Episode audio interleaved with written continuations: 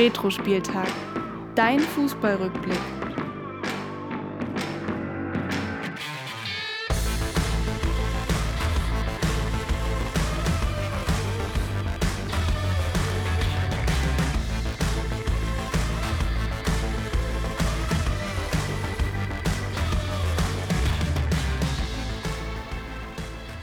Ja, und damit hallo und herzlich willkommen mal wieder hier bei Retro Spieltag, dein Fußballrückblick. Mein Name ist Willi Nowak und auch heute in der 71. Folge zum Thema Bundesliga-Saison 2010-2011.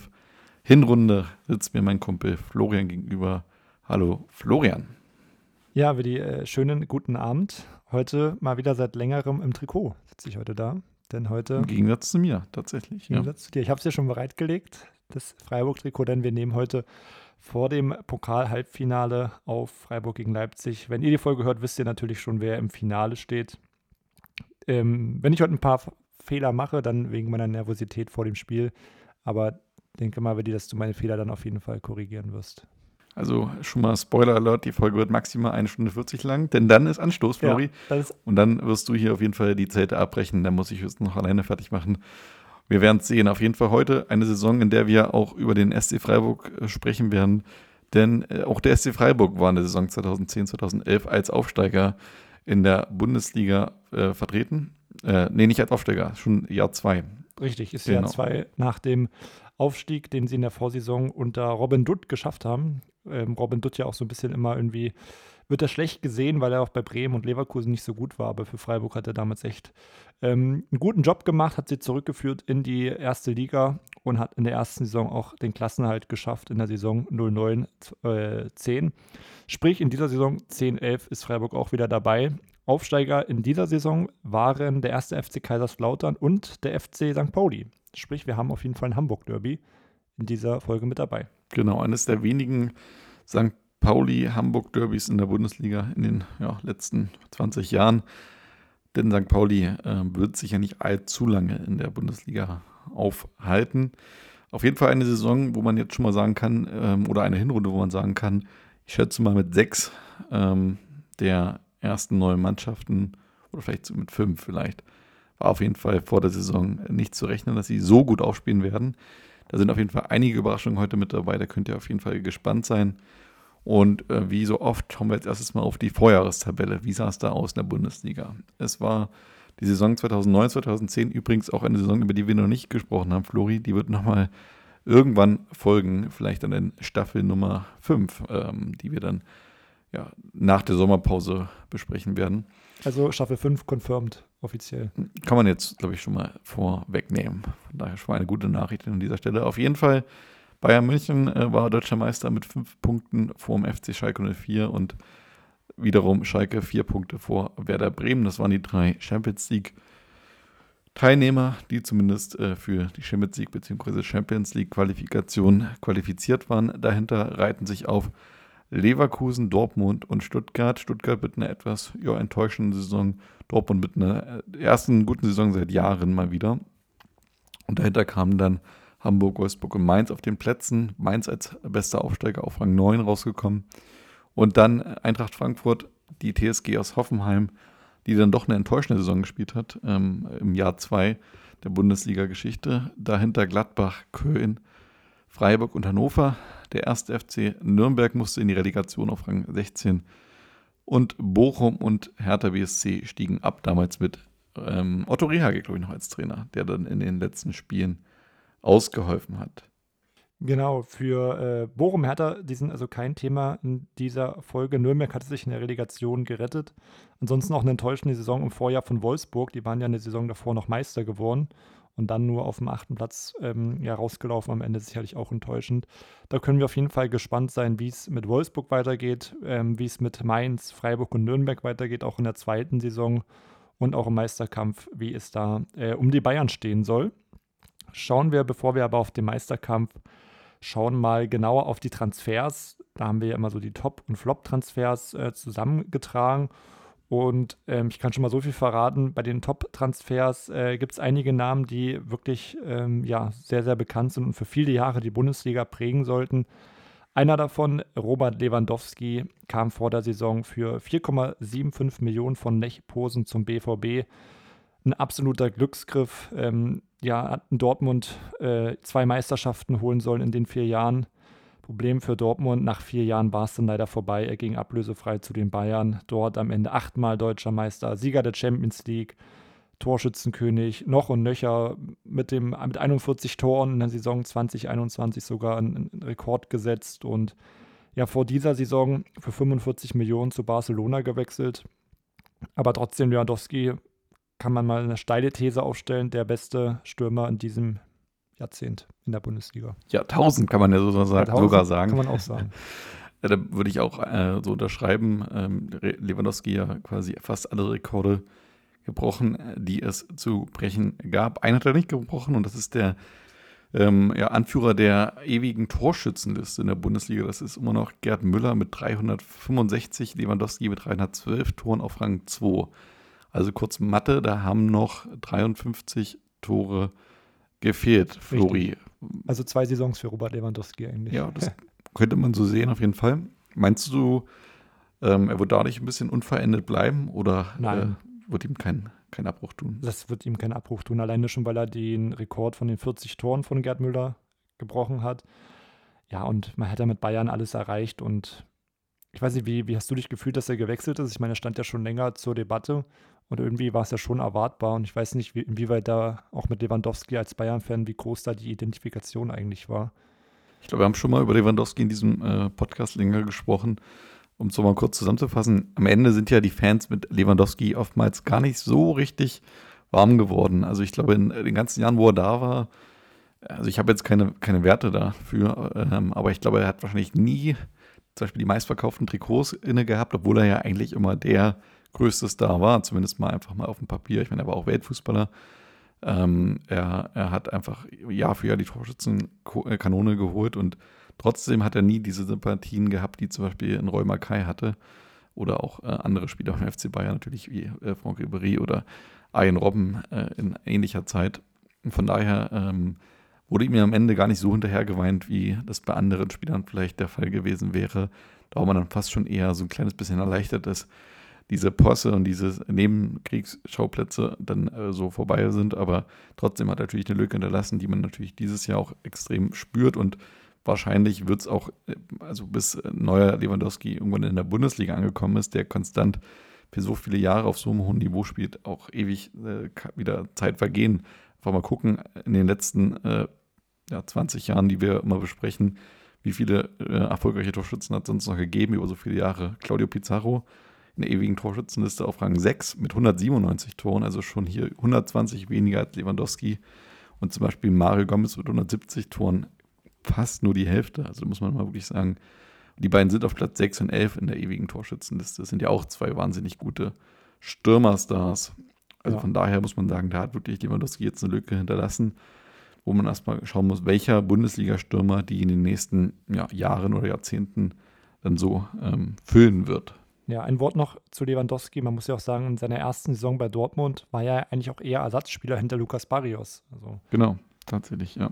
Darauf ja. werden wir auch heute dann natürlich gucken. Also Lewandowski natürlich in seiner ersten Saison noch nicht den absoluten Impact gehabt, aber trotzdem ein ganz wichtiger Transfer. Wenn wir jetzt mal gucken, wo geht Lewandowski hin? Du hast es angesprochen, er geht dann zum FC Bayern ablösefrei nach vier Jahren. Damals war ja auch so ein bisschen die Frage, was macht man mit ihm? Also Bayern hat ja an ihm auch schon im Vorjahr gegraben, hat ja dann ihn auch sehr früh als ablösefreien Transfer bekannt gegeben. Meinst du, aus heutiger Sicht, Dortmund sollte sich da ärgern, dass man ihn A natürlich ablösefrei hat gehen lassen und dann B auch noch zum direkten Konkurrenten? Hat man da ein bisschen gedacht, der wird da nicht funktionieren oder nicht so funktionieren, wie er dann funktioniert hat? Ich glaube, Dortmund, die Hände waren einfach denen gebunden. Ich glaube, er wollte da nicht verlängern und wenn der Vertrag ausläuft, was willst, was willst du machen dann? Ich glaube schon, dass sie sich da geärgert haben. Und es war ja auch so ein bisschen dann der Beginn der Zeit, wo dann das häufiger vorkam. Ich meine, Lewandowski war ja nicht der einzige Spieler, der von Dortmund zu Bayern gewechselt ist. Mats Hummels war noch einer, Mario Götze war noch einer. Ähm, sprich, das hatte ja schon teilweise dann Mode. Obwohl man natürlich sagen muss, bei den beiden Fällen, also zum ersten natürlich Götze war ja der erste, Götze war vor Lewandowski. Zum zweiten muss man auch klar sagen, dass ähm, ein ablösefreier Transfer schon vermieden werden kann. Also man kann natürlich, also man sollte natürlich rechtzeitig über Verträge sprechen und nicht Ja. so ein Thema aussitzen, bis es vorbei ist. Und zum Zweiten ähm, kann man natürlich auch sagen, man verkauft die nicht zur direkten Konkurrenz. Man könnte auch eben dann sagen, Vertrag läuft aus, wir wollen dich jetzt sozusagen abgeben, wenn du nicht bei uns bleiben möchtest. Und wir verkaufen dich aber lieber ins Ausland, denn innerhalb der Bundesliga, das wollen wir nicht. Also klar kann man jetzt keinen Spieler zu zwingen, ich aber sagen, ja. am Ende äh, machen wir uns nichts vor, würden trotzdem viele Spieler, gerade mit ausländischen Wurzeln, wahrscheinlich auch für dasselbe Geld bei einem anderen Verein in anderen Ländern auf einem ähnlichen Niveau, ja, den Wechsel annehmen, denke ich schon. Aber was du nicht vergessen darfst, ist, wenn jetzt in dem Fall, wenn Spieler ablösefrei wechseln, der Verein zahlt halt extrem viel Handgeld dann einfach an den Spieler. Natürlich, ich Und es gar nicht glaub- von Hand weisen. Ich meine nur, deswegen sage ich ja nochmal, hätte Dortmund diesen Wechsel unterbinden sollen, indem man ihn rechtzeitig, also Fakten klärt und dann halt sagt, wir trennen uns und wir gehst bitte nicht zum FC Bayern, sondern guckst, dass du irgendwo anders einen Verein findest. Ja, am besten wäre es nach zwei Jahren, hätte man gesagt, hey, wir wollen dich gern verlängern. Du hast noch zwei Jahre Vertrag, legen wir noch eins drauf und von mir aus eine Ausstiegsklausel für Vereine im Ausland. Ja, das wäre eine Möglichkeit gewesen, aber ansonsten glaube ich, ist es schwierig, dann diese Wechsel zu verhindern. Ähm, kann mir jetzt an kaum einen Spieler oder Verein verhinder- äh, erinnern, wo so ein Wechsel zu den Bayern mal gescheitert ist innerhalb der Bundesliga. Ja, wie gesagt, ich, für mich ist wirklich der Punkt ablösefrei. Nicht der Ja. Punkt Wechsel zu den Bayern, der Ja. kommt dann erst im zweiten, aber von dem ist ablösefrei, was dann schon, glaube ich, Dortmund ganz schön wehgetan hat. Auf aber sei es drum, halten wir uns da nicht zu lange ähm, dran auf. Genau. Ein Wechsel, der ebenfalls quasi fast ablösefrei war, für, glaube ich, nur 300.000 damals von Osaka zum BVB, war der Wechsel von Shinji Ga Kagawa. Eigentlich der Transfer, wo man immer wieder danach für gelobt wurde, weil der ja dann, glaube ich, ja, für äh, knapp ähm, 30 Millionen oder 16 Millionen zumindest äh, zu Manchester United geht. Also hat man die Ablösesumme vervierfacht. Ja, Kagawa, für mich muss ich sagen, eigentlich in dieser Zeit mein Lieblingsspieler beim BVB. Wie war es bei dir? Ja, generell hatte ich dann einige Spieler, die, die ich sehr gemocht habe. Auch Lukas Barrios fand ich irgendwie ex extrem cool und auch die Verteidigung mit äh, Subotic und äh, Schmelzer, Hummels. Akagawa war halt richtiger äh, Newcomer, hat keine Erwartung gehabt, so ein junger Japaner. Und auf einmal hat er in der Bundesliga richtig gut gespielt und war, hatte, glaube ich, auch einen Anteil daran, dass der Dortmund, äh, der BVB dann zwei Jahre so erfolgreich war. Nach zwei Jahren ging es aber schon weiter, du hast es gesagt, für 16 Millionen zu Manchester United, hat dort sogar die Premier League gewonnen. Und 2014 gab es dann auch wieder die Rückkehr zum BVB für 8 Millionen, also für die Hälfte. Aber da ist er nicht nochmal so richtig eingeschlagen. Also schwierig zu sagen, woran es lag. Aber ähm, trotzdem, wenn man seine Statistiken liest, äh, über 200 Spiele für Dortmund, äh, Pflichtspiele, 60 Tore, 55 Vorlagen.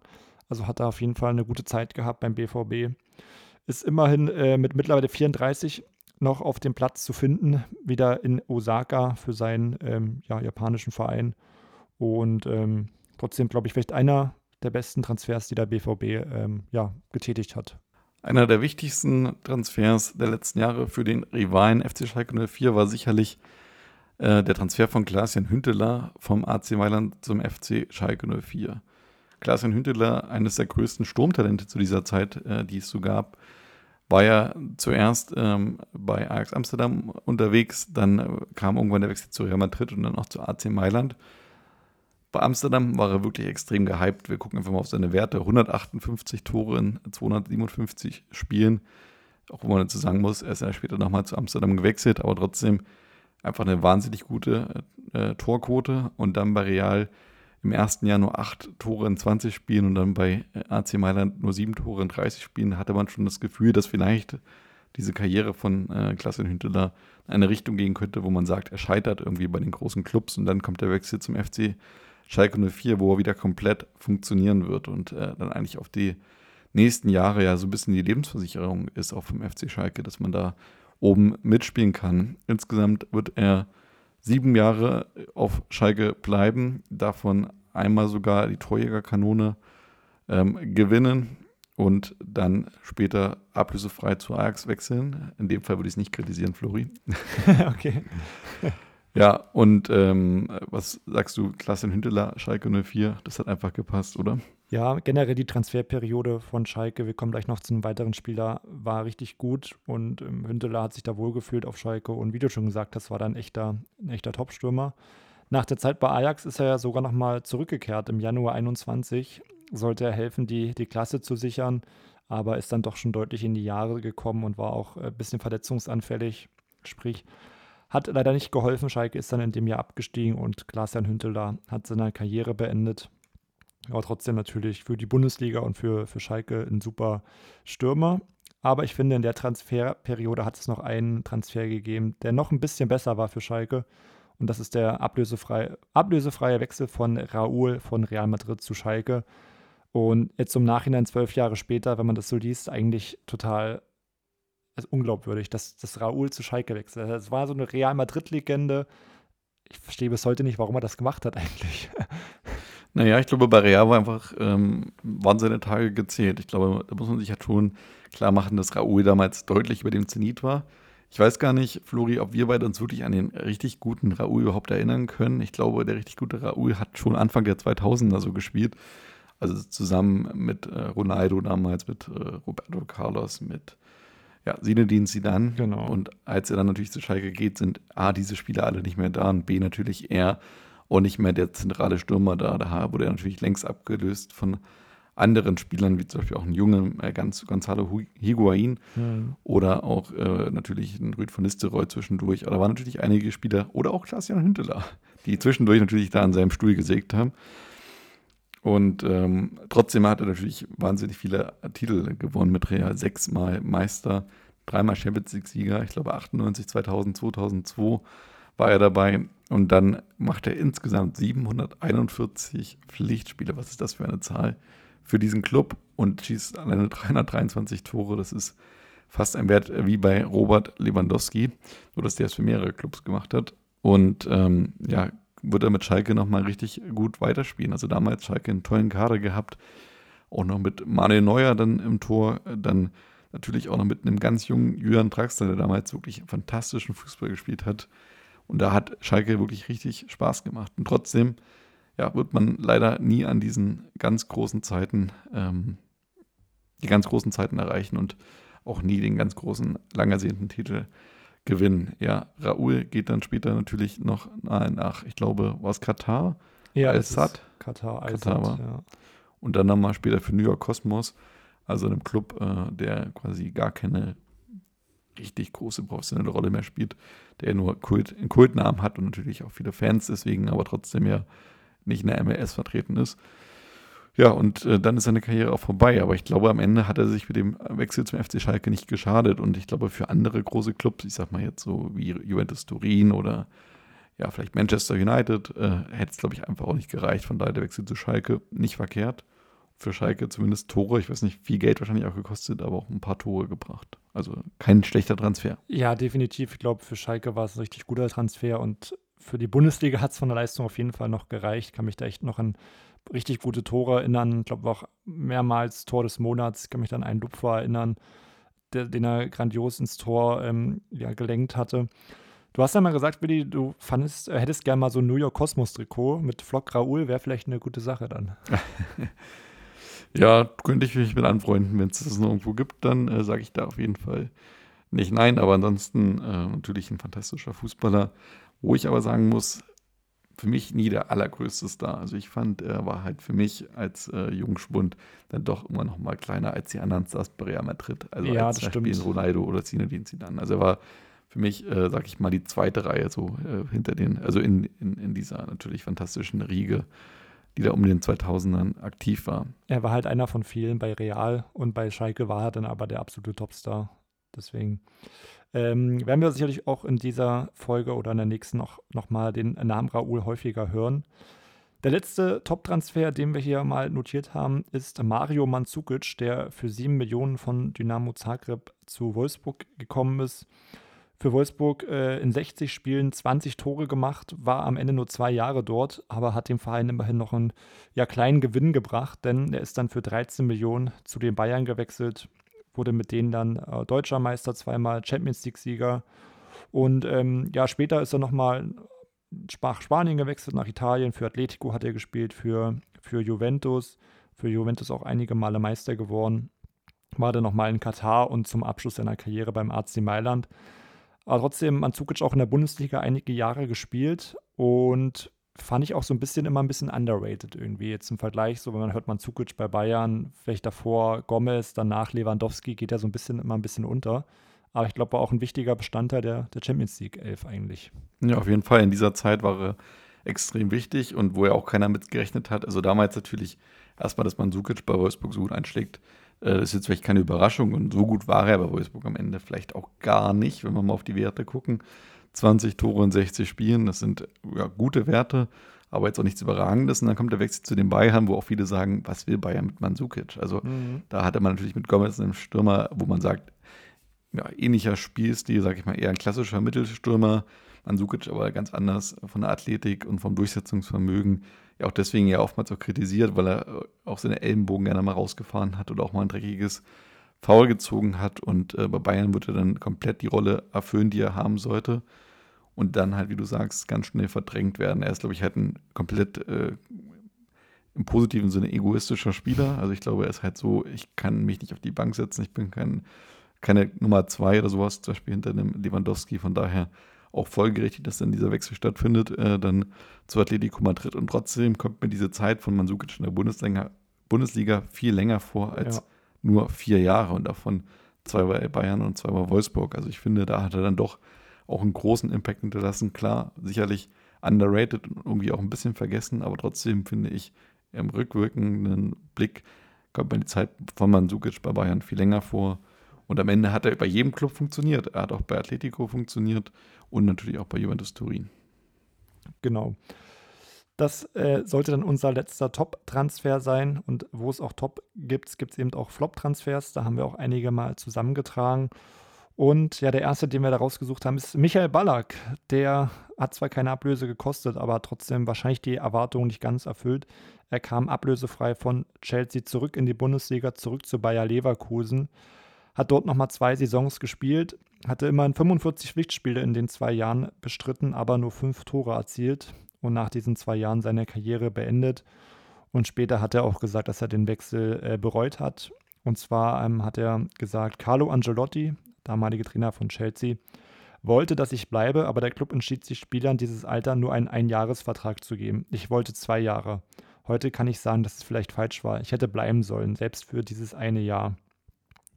Am Ende Ballack natürlich einer unserer größten Nationalspieler, ähm, war Kapitän in der Nationalmannschaft, hat mit Bayern in der Bundesliga äh, viermal den, die Meisterschaft geholt, ist Premier League-Sieger geworden mit Chelsea. Was ihm fehlt, ist die Champions League. Die hat er nie gewonnen hat auch nie die WM gewonnen, nie die EM gewonnen.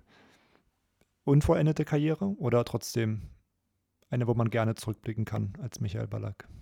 Ich glaube, er kann auf jeden Fall sehr zufrieden sein mit dem, was er trotzdem erreicht hat. Und ich glaube, er hat auch immer noch ein großes Standing so in Deutschland. Also ich glaube, er wird halt wahrscheinlich auch nie in diese ganz große Elf gewählt werden, sage ich mal, wenn man mal irgendwann spricht über ja, die Elf des Jahrtausends, des Jahrhunderts, vielleicht sogar des Jahrzehnts. Vielleicht ist dann Ballack, sag ich mal, auch hinter dem Schweinsteiger, auch wenn er vielleicht fußballerisch, ja, ich sag mal, eine wichtige Rolle ausgeführt hat in seiner Zeit, in seiner Elf, bei verschiedensten Clubs.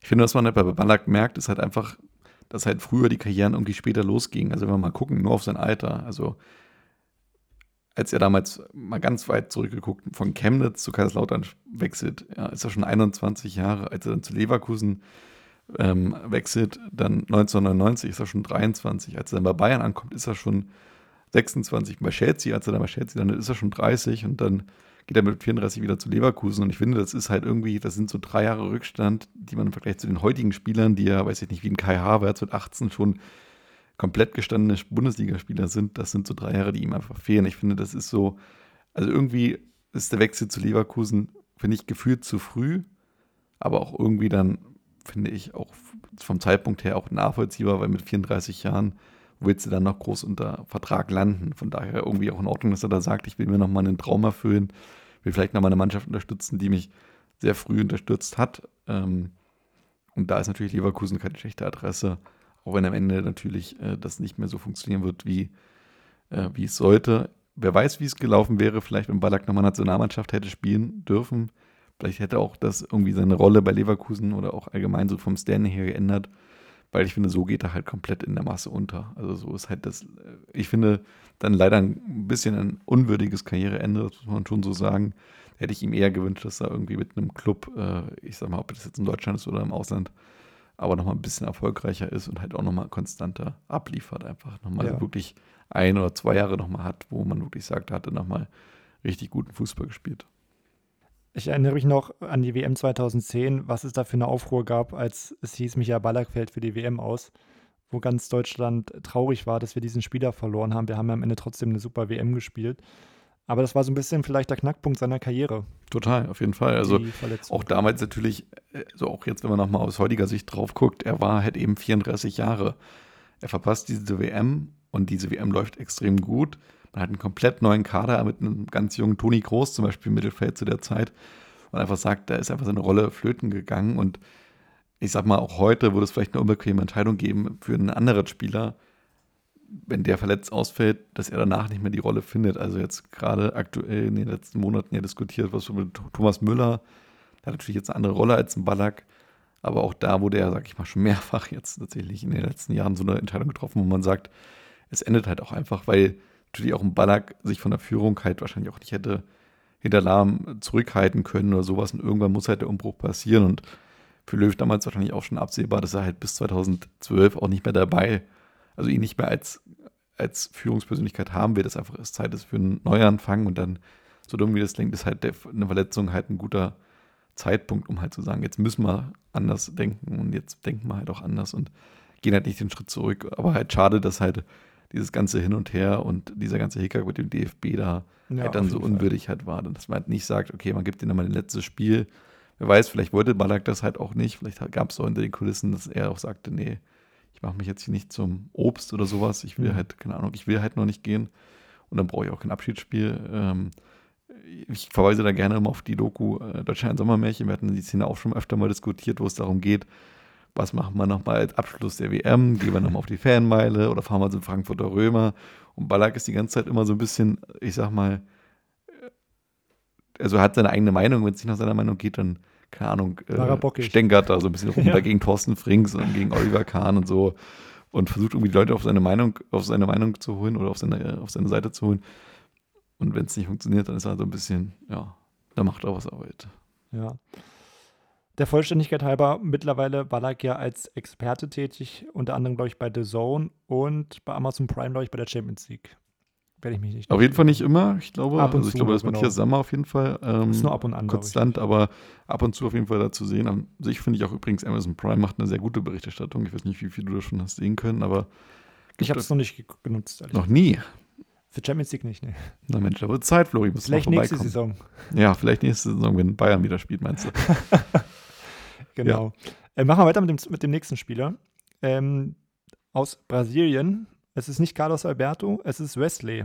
Der kam für 7,5 Millionen vom FC Santos. Natürlich auch wieder zu Werder Bremen. Das Händchen, was sie mit Diego mal hatten, das hatten sie irgendwie verloren mit den Brasilianern. Wesley holte man als Ersatz für Mesut Özil, der zu Real Madrid gewechselt ist. Aber nach 1,5 Jahren äh, ja, war schon wieder vorbei mit Wesley in Bremen. Er ging zurück nach Brasilien für 6 Millionen, hat ansonsten seine komplette Karriere auch nur in Brasilien äh, absolviert. Für Bremen waren es in anderthalb Jahren nur 31 Einsätze, zwei Tore, vier Vorlagen, konnte also nie in die großen Fußstapfen von Mesut Özil treten und hat ähm, ja vor kurzem erst seine Karriere beendet. Vor einigen Monaten ähm, hat sie in Brasilien ausklingen lassen und bis heute der fünfteuerste Bremen-Zugang, aber wahrscheinlich auch einer der größten Flops von Werder Bremen. Ja, wir hatten das ja auch in dem Bremen-Spezial besprochen. Das war einer von so Transfers, die halt einfach leider Bremen für die nächsten Jahre auch zurückwerfen werden, weil man da halt einfach viel Geld investiert hat.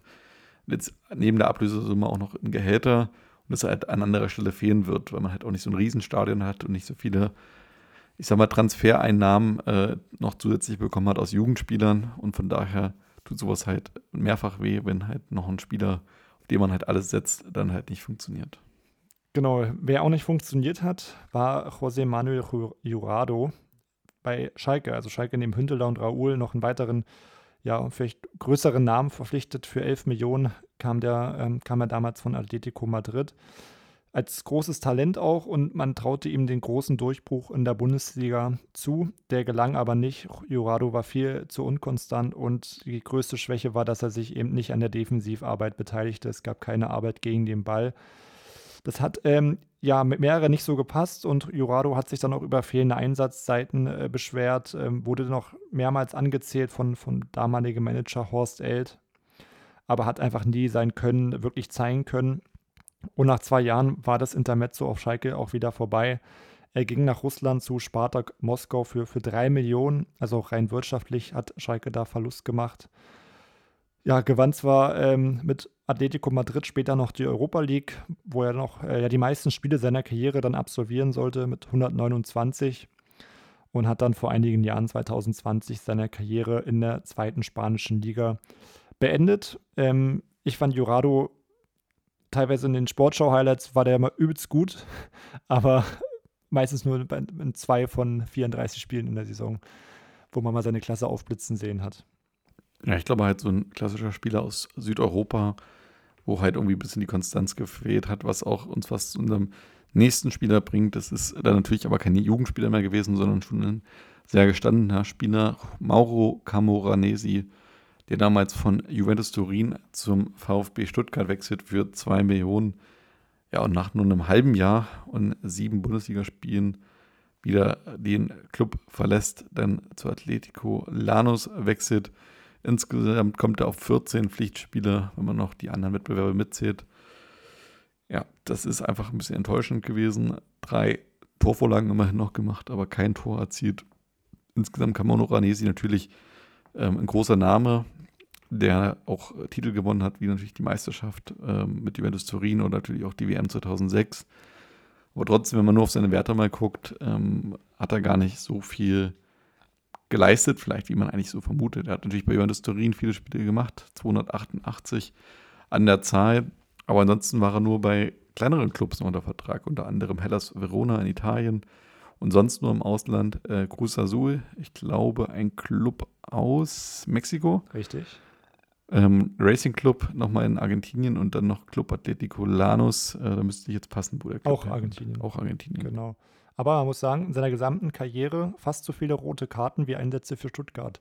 Das stimmt. Zwei rote Karten, das hätte ich auch nicht äh, gedacht. Viermal für Juventus Turin in 288 Spielen, dann mal viermal für Cruz Azul in 68 Spielen. Das finde ich schon krass. Also ich meine, bei über fast 300 Spielen vier rote Karten sage ich okay, aber in 68 Spielen vier rote Karten, das ist pro Saison quasi zweimal rote Karte. Also das schafft kaum jemand. Ich hätte jetzt auch Camoranesi nicht so als jemanden eingeschätzt, der so viele Karten sammelt. Nee, ist äh, so ein bisschen, also äh, hätte man jetzt eher einen Carduso oder sowas natürlich ja. damit verbunden, aber Camoranesi hat diesen Ruf eigentlich sich, ja, ich sag mal, nie so richtig dauerhaft erarbeitet.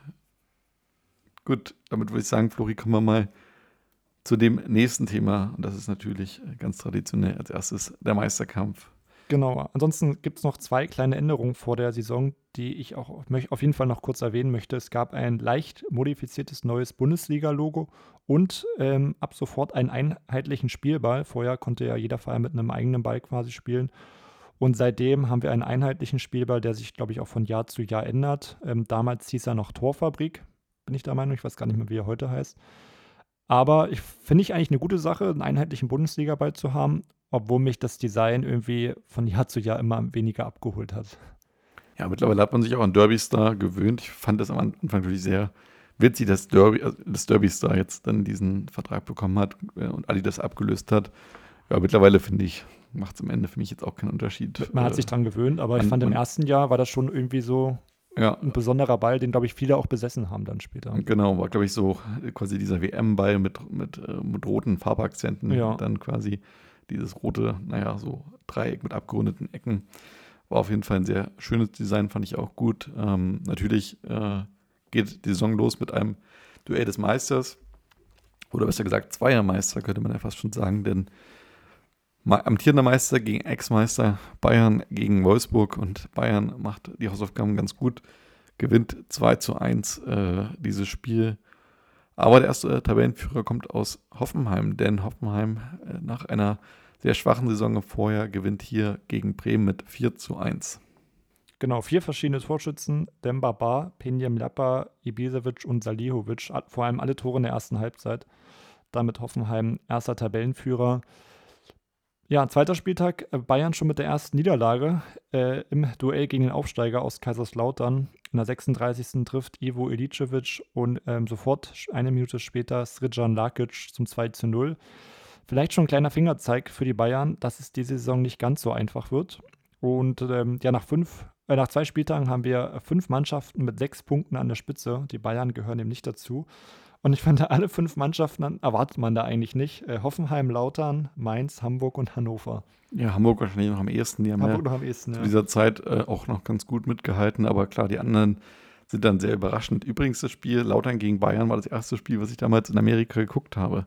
Ach, stimmt, du Ich warst war ja zu dieser Jahr- Zeit in Amerika gewesen, habe dann ja. jahrelang an einer Highschool in Kentucky äh, meine Zeit verbracht und das war ein Freitagabendspiel und ich glaube, kurz nachdem ich aus der Schule zurückkam, müsste dann so wahrscheinlich 14.30 gewesen sein, äh, ging dann äh, dieses Spiel los und ähm, ja, ich sag mal, die Vorfreude war groß. Und irgendwie kann ich mich noch sehr an diese Tore erinnern. Also Echt, auch ja? Ilicevic, Ja. wunderschönes Tor, äh, wo er quasi vom, naja, ich sag mal gut 30 Meter in Entfernung auf der linken Strafraumseite dann so, ich sag mal, fast schon in Robbenmanier, nur halt andersrum rübertribbelt und dann mit seinem rechten Fuß den Ball wunderbar ins lange Eck schlänzt und Hans-Jörg Butt, glaube ich, keine Chance gelassen wird. Oder war es Thomas Kraft? Ich bin mir jetzt gerade gar nicht sicher, wer dem Tor gestanden hat zu dem Zeitpunkt. Ich glaube, Naja, Hans-Jörg Butt, würde ich sagen. Ah, Es könnte aber auch diese Diskussion um Kraft gewesen sein, weil ähm, es ja auch diese Korn-Neuer-Debatten noch später gibt, wo man sagt, hat der bei Thomas Kraft so einen tollen Torhüter. Sei es drum, äh, anderes Thema. Genau, machen wir weiter. Äh, Spieltag 4. Wir haben wieder einen neuen Tabellenführer und das ist der FSV Mainz. Sie gewinnen auswärts in Bremen mit 0 zu 2. Marcel Risse treff, trifft, genauso wie André Schürle.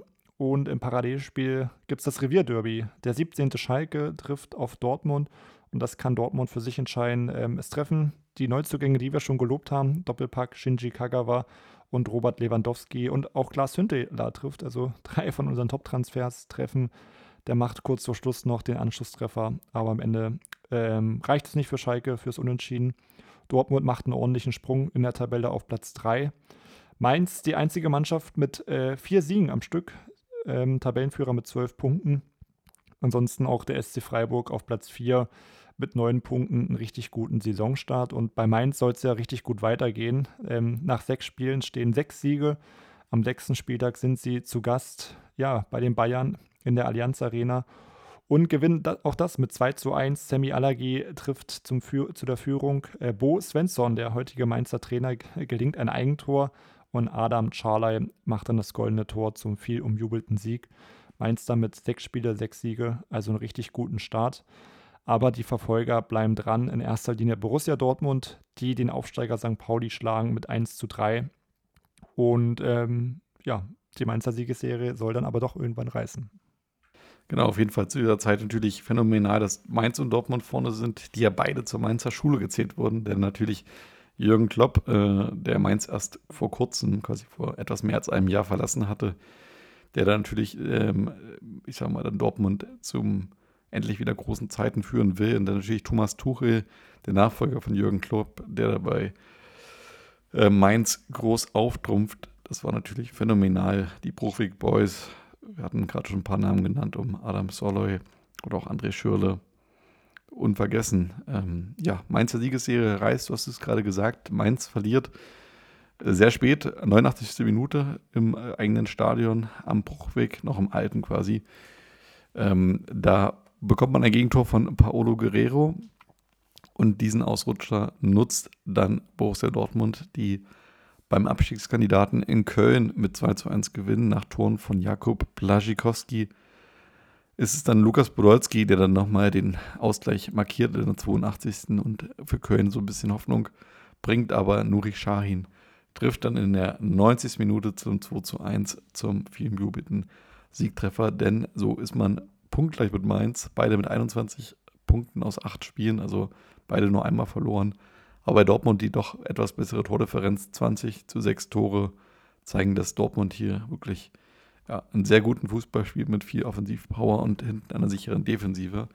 Und dann kommt am 10. Spieltag das direkte Duell. Nachdem Mainz mal zwischenzeitlich wieder Tabellenführer wurde, nach einem kleinen Ausrutscher von Dortmund, nach einem Unentschieden, kommt es dann zum Duell Erster gegen Zweiter. Mainz als Erster zu Hause gegen Borussia Dortmund als Zweiter, nur knapp dahinter. Und dieses Duell kann dann Dortmund entscheiden. Mario Götze das große Talent, der Shootingstar, schießt es 1 zu 0 und Lukas Barrios, dein Shootingstar, Flori, erzielt das 2 zu 0 in der 67. Und so ist dann Dortmund nach 10 Spielen mit 25 Punkten vorn. Mainz mit 24 Punkten auf Rang 2 dahinter. Und dann auf Hoffenheim auf Rang 3 mit 18 Punkten. Doch schon ein ganz schönes Stückchen weg. Ja, und das Spiel kann man rückblickend vielleicht so ein bisschen als Knackpunkt für beide Mannschaften für die weiteren, für die weiteren Spiele in der Hinrunde schon mal setzen. Denn bei Mainz folgen zwei Niederlagen. Jeweils 1 zu 0 verliert man erst auswärts in Freiburg, danach zu Hause gegen Hannover, währenddessen Dortmund die nächsten zwei Spiele gewinnen soll. 4 zu 0 gegen Hannover und 2 zu 0 zu Hause gegen Hamburg. Und damit ähm, rutscht Mainz sogar auf Platz 3 ab mit 24 Punkten. Leverkusen mittlerweile punktgleich auf 2 mit 24 Punkten. Und Dortmund schon ja, mit sieben Punkten Vorsprung nach zwölf Spieltagen haben sich da schon ein kleines, äh, einen kleinen Vorsprung da eingeheimst. Und ähm, es sieht alles danach aus, dass sie sich dann auch die Herbstmeisterschaft holen sollen. Und das ist sogar schon nach Spieltag 15 dann der Fall. Sie gewinnen mit 0 zu 2 durch die Treffer von Hummels und Lewandowski in Nürnberg und haben damit schon mal 10 Punkte Vorsprung auf den zweitplatzierten Mainz, 11 auf Leverkusen und 12 auf Hannover. Von daher schon mal Glückwunsch an Dortmund nach 15 Spieltagen die Herbstmeisterschaft geholt. Ja, ähm, am letzten Spieltag vor der Winterpause schwäche Dortmund noch mal ein bisschen. Es gibt eine späte Niederlage in Frankfurt. In der 87. trifft Theophanis Gekas für Frankfurt. Mainz kann man sagen, nutzt den Patzer. Sie gewinnen mit 4 zu 2 ähm, auf St. Pauli oder in St. Pauli. Auf St. Pauli, sagt man, glaube ich. Ja. Genau. André Schöle, Doppelpack, Adam Charley und Marco Caligiuri treffen für Mainz. Und ja, Leverkusen patzt auch ein wenig, kann man sagen. Sie spielen nur 2 zu 2 gegen Freiburg. Und so ähm, geht Dortmund in die Winterpause als Tabellenführer mit 43 Punkten. 10 Punkte Vorsprung auf den FSV Mainz 05, die ja trotzdem eine richtig gute Hinrunde spielen mit 33 Punkten. Es folgen Leverkusen und Hannover auf 4, also Hannover auch eine echte Überraschungsmannschaft. Und über wen wir gar nicht geredet haben, außer am Anfang im Meisterkampf, ist der FC Bayern. Die reihen sich am Ende immerhin noch auf Platz 5 ein, aber mit 29 Punkten schon 14 Punkte Rückstand auf den BVB das ist schon sehr, sehr deutlich. Ja, klar, es ist immer sowas, ähm, wo man sich dann wirklich fragt, kann man so eine Leistung über die ganze Saison halten, weil ja Dortmund ja doch etwas aus dem Nichts kommt. Die kommen als ehemaliger Abstiegskandidat dann aus einer, ich sag mal, doch sehr zufriedenstellenden Vorsaison.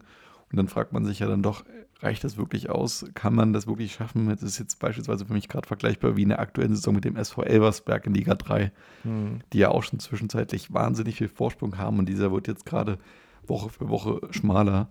Heute, Stand heute sind es immer noch Tabellenführer, aber jetzt nur noch zwei Punkte gerade vor Wien Wiesbaden.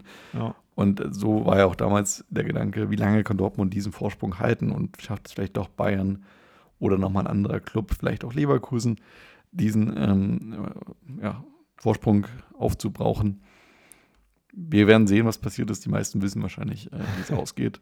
Aber natürlich, du hast recht, Bayern zu diesem Zeitpunkt ähm, alles andere als souverän unterwegs. Und wir wollen jetzt einfach nochmal auf die Überraschung der Hinrunde gucken. Das waren für uns beide Mainz und Hannover. Über Mainz haben wir gerade schon etwas mehr gesprochen.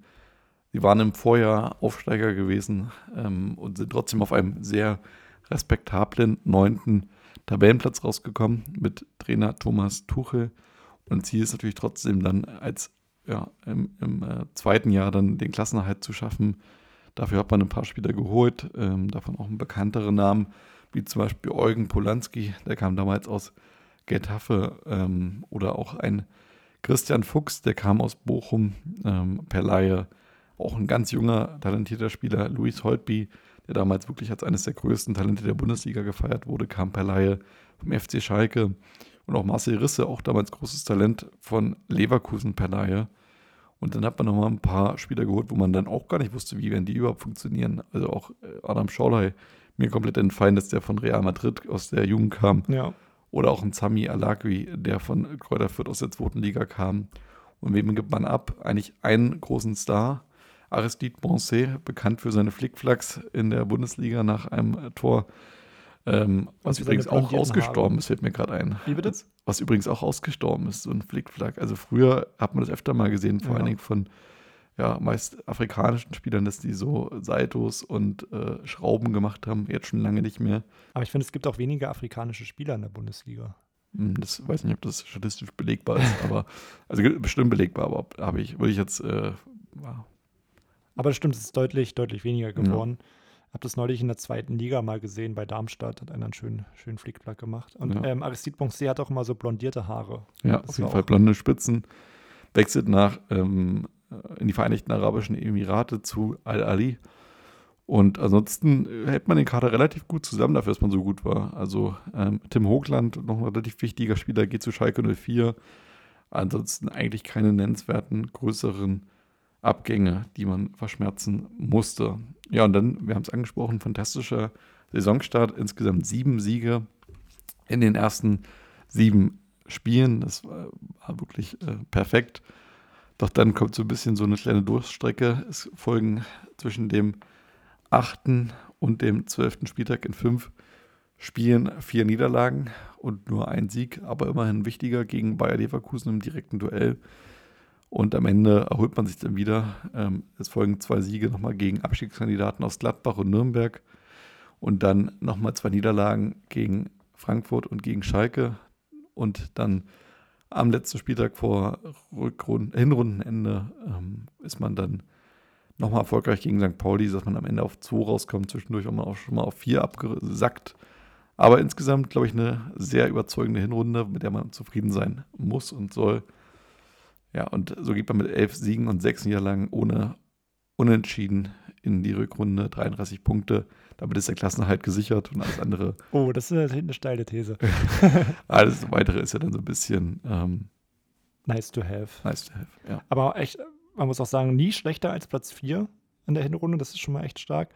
Und was mir gerade aufgefallen ist, in dieser Krisenzeit von Spieltag 8 und Spieltag 12, was du angesprochen hast, hat man auch nur ein Tor geschossen. 1-0 mhm. gegen Leverkusen gewonnen. Die vier Niederlagen alle ohne Tor, nachdem man vorher beispielsweise gegen Hoffenheim vier Tore gemacht hat, gegen Mainz vier Tore gemacht hat und irgendwie nie weniger als zwei Tore erzielt hat. Ja. Wer weiß, was mit den Bruchweg-Boys ähm, da los war oder wie sie auch genannt wurden, Boyband, denn nach dem Spiel haben sie immer äh, ja, Luftgitarre und Luftschlagzeug gespielt. Ja, das stimmt. Erinnere ich mich auch noch dran. Ich habe auch noch so ein Sportstudio-Interview damals, glaube ich, da waren auch die drei Shootingstars damals, glaube ich, zu dritt im Sportstudio. Ich glaube, Schirle, ja. Holtby ähm, und ähm, Adam Schorler, glaube ich, waren, glaube ich, zu dritt da, die damals ja zusammen glänzten. Insgesamt, wenn man auf die Kader guckt, ich glaube wahrscheinlich, du hast gerade diese Schwächephase im Sturm angesprochen, aber ist auch nicht wirklich überraschend, denn eigentlich so einen richtigen äh, klassischen Mittelstürmer haben sie auch nicht im Kader. Also der beste Torschütze ist natürlich André Schürle mit neun Toren in 16 Spielen. Ähm, dahinter kommt dann Samuel Akwi mit sechs Toren doch schon deutlich dahinter und Adam Schorley mit vier Toren nochmal weiter. Aber natürlich, äh, ich sag mal, ein sehr schneller, überzeugender Kader ähm, mit äh, gutem Konterspiel und ähm, auch einem guten Zehner. Also auch Luis Holpi, sieben Vorlagen da in der Hinrunde geleistet. Das war wirklich toll zu sehen und äh, Holpi für mich auch so ein Spieler, wo ich mich manchmal frage, was hätte aus ihm werden können. Mhm. Das ist auch ein Talent gewesen, der damals echt große Lust gemacht hat, aber dann leider halt nie den ganz großen Durchbruch weder bei Schalke noch bei Hamburg zum Beispiel auch später gefeiert hat. Ja, das stimmt. Bei Mainz hat er wahrscheinlich seine beste Zeit, aber das war echt ein schöner Fußball, den man sich da anschauen ähm, konnte. Und ich glaube, irgendwie hat sich jeder auch für Mainz gefreut und die waren ja auch echt extrem sympathisch, ähm, die jungen Spieler. Von daher ähm, geht es auf jeden Fall in der nächsten Folge in der Rückrunde auch weiter mit Mainz. Dann ähm, klären wir mal, wo die am Ende dann auch auslaufen sollen. Zweite Überraschung, äh, Hannover 96, die waren in der Vorsaison noch deutlich schlechter platziert als Mainz 05. Sie äh, haben gerade zu den Klassenhalt geschafft als 15. Und damit ist natürlich auch wieder das Ziel, den Klassenhalt zu schaffen, denn man hat auch nicht viel Geld zur Verfügung, es wird nicht viel ausgegeben. Ähm, eine Million wird ähm, für Mohamed Abdelaue auf den Tisch gelegt, der Stürmer, der nach Hannover kommt. Ansonsten nur ablösefreie Transfers, aber da hatte man doch auch äh, ein gutes Händchen. Lars Stindl kommt von Karlsruhe, Ron Robert Zieler kommt aus der Reserve von Manchester United. Moritz Doppelkamp, Emanuel Pogatetz und dem Markus Beasley, der Amerikaner, kommen auch noch zusätzlich. Und auf der Abgangsseite ähm, hat man auch nicht viel eingenommen. Eine halbe Million bekam man noch für Jan Rosenthal, der zum SC Freiburg gewechselt ist. Ansonsten glaube ich noch einige Hannover-Legenden, die gewechselt sind. Äh, Hanno Balic unter anderem und ich glaube von Hannover-Fan Justin, der vielleicht auch ab und zu mal noch reinhört, Jirgi Steiner. Ja, absoluter Lieblingsspieler auf jeden Fall. Ähm, an sich wirklich ein Generationswechsel am Club. Also Steiner, Balic, Ähm, Chino weg, Brügging, da waren wirklich einige dabei, die damals äh, Hannover geprägt haben und dann zukünftig nicht mehr dabei sein werden. Aber natürlich auch die Neu Neuzugänge um Bestände, um Zieler, Abdelawi, alle funktioniert, muss man auch sagen. Sehr gute Transferpolitik da in dem Jahr.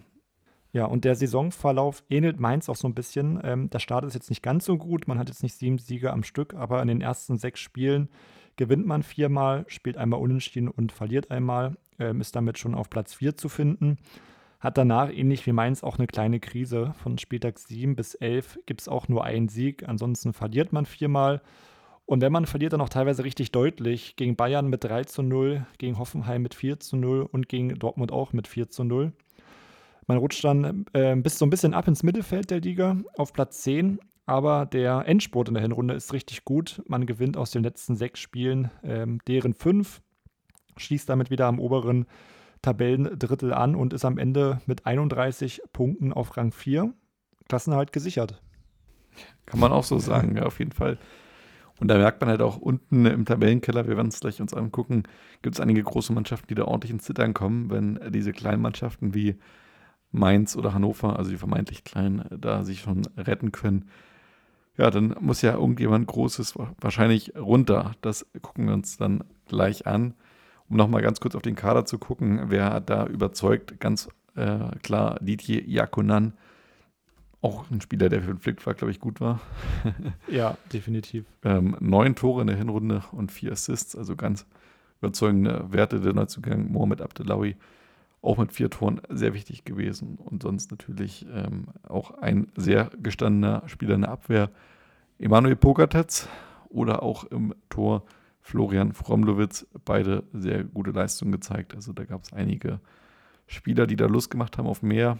Und das werden wir dann auf jeden Fall in der nächsten Folge wieder besprechen. Genau, das waren die beiden Überraschungen. Und ähm, wir haben es vorhin schon mal kurz angerissen.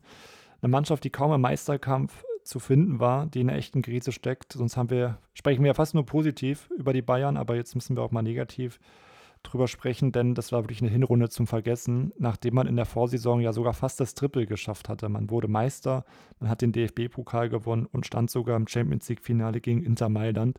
Deswegen kann man eigentlich sagen, Ziel war wahrscheinlich jetzt das Triple zu holen, oder? Kann man das so als Ziel äh, formulieren? Naja, also ganz so war? klar hat man das auf jeden Fall zu dieser Zeit nicht formuliert. Ich glaube, man war sich auch bewusst, dass man im Vorjahr etwas überperformt hat, noch ein bisschen Glück hatte in der Champions League, dass man so weit gekommen ist. Aber ich denke, Double könnte man auf jeden Fall erwarten und war auf jeden Fall auch das Ziel.